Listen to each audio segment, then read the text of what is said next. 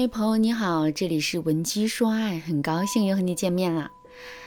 提到家暴这个词啊，你会想到什么呢？你可能会想到不要和陌生人说话里的安家和，想到拳脚相加、鼻青脸肿，想到男人狰狞的面孔和女人委屈的眼泪。可是，无论你想到的是什么，你绝对想不到钱这个字。那么，家暴和钱到底有什么关系呢？今天啊，一条热搜冲上了微博，热搜的内容是严格限制老婆花钱也是一种家暴。这个热搜的来源是央视网发布的一条视频，视频内容如下：严格限制老婆花钱，丈夫限制妻子花销的手段，如果采用殴打、残害等物理暴力手段，或对妻子进行频繁谩骂、侮辱等精神暴力手段，无疑构成家暴。妻子在家庭财产可承受的范围内，在具有合理花销目的的基础上花钱。如果丈夫严格限制妻子花钱，长此以往，这无疑会对妻子的精神状态、心理状态造成巨大的压力，也可能构成家暴。你看，我们整个社会对女性在家庭财产支配权益上的关注度啊，正在不断的提升。之所以会有这样的提升，是因为女人在家庭财产支配上确实是处于一种。弱势的地位，尤其是对很多的家庭主妇来说，她们每天都在洗衣做饭、收拾家务、带孩子，把自己所有的精力都花在了家庭上。按理来说，一个家庭主妇每天的工作量和创造出来的价值，并不比任何一个上班的男人要少。可是，家庭主妇毕竟是挣不来工资的呀，所以他们不得不每月伸手向男人要钱。如果他们遇到的是一个有良心的男人，那么。他们的日子还好过一些，可是，在现实生活中，很多女人遇到的都是在家里作威作福的男人。他仗着自己在外面挣了点钱，回到家里就跟个甩手掌柜似的，什么活都不干。你要是让他帮忙，或者是说了他几句，他肯定会在那里抱怨，说自己挣钱养家有多么辛苦。再过分一点的男人还会说，这家里所有的吃的用的都是他拼命挣回来的。言下之意就是，我们对这个家。没有任何的贡献。为什么我们一直在劝大家一定要掌握家里的财政大权呢？其实啊，原因就在于此：一个家庭主妇本身是非常辛苦且无力的，所以我们必须要掌握财政大权，以此来让自己有更多的安全感。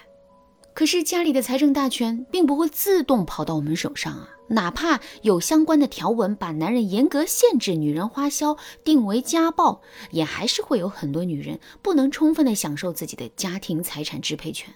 那么我们到底该怎么做才能掌握家里的财政大权呢？我们要明确一点，那就是一定不能用强硬的态度去逼迫男人交出手里的财政大权。一旦我们这么做了，我们就很容易会跟男人形成对抗。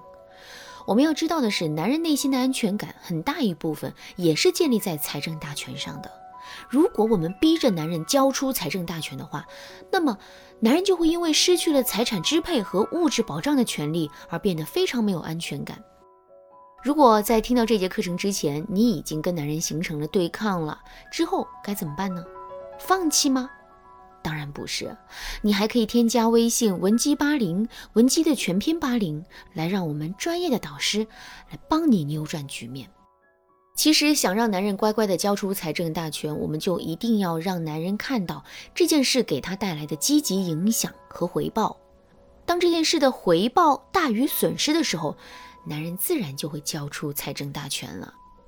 那么我们到底该如何去展示让男人交出财政大权的积极回报呢？第一，我们可以展示出自身超强的理财能力。男人都是理性的，他们知道自己每个月的工资只是一个虚数，关键是扣除每个月的花销之后，自己最终能攒下多少钱。一般来说，当家里的钱都放在男人的手里的时候，整个家庭的开支肯定会多一些。为什么会这样呢？这是因为相比较于女人来说，男人本身并没有那么细致，所以啊，有一些小钱他们是很难算计到的。可是，一笔笔的小钱花多了，最终就会累积成一笔大钱，这就是男人每个月开支很大的原因之一。另外一个原因是，男人在外面应酬会有很多，如果钱都在男人的手里，男人势必会很容易变得大手大脚，为了面子花钱没有节制。可如果钱都放在我们的手里，男人每次应酬都要从我们这里支取的话，他肯定就会量力而行的。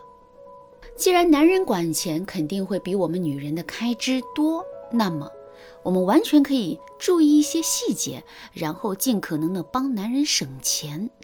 另外，我们也可以多学习一些理财的知识，让家里的存款可以发挥出更大的作用。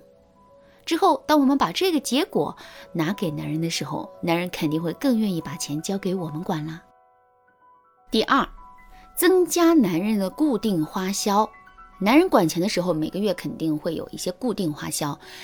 为什么男人不愿意把钱交给我们管呢？其中一个原因是他害怕我们管钱的时候，他的日常花销会受到影响，比如日常花销变少，或者是向我们支取零花钱的时候很困难。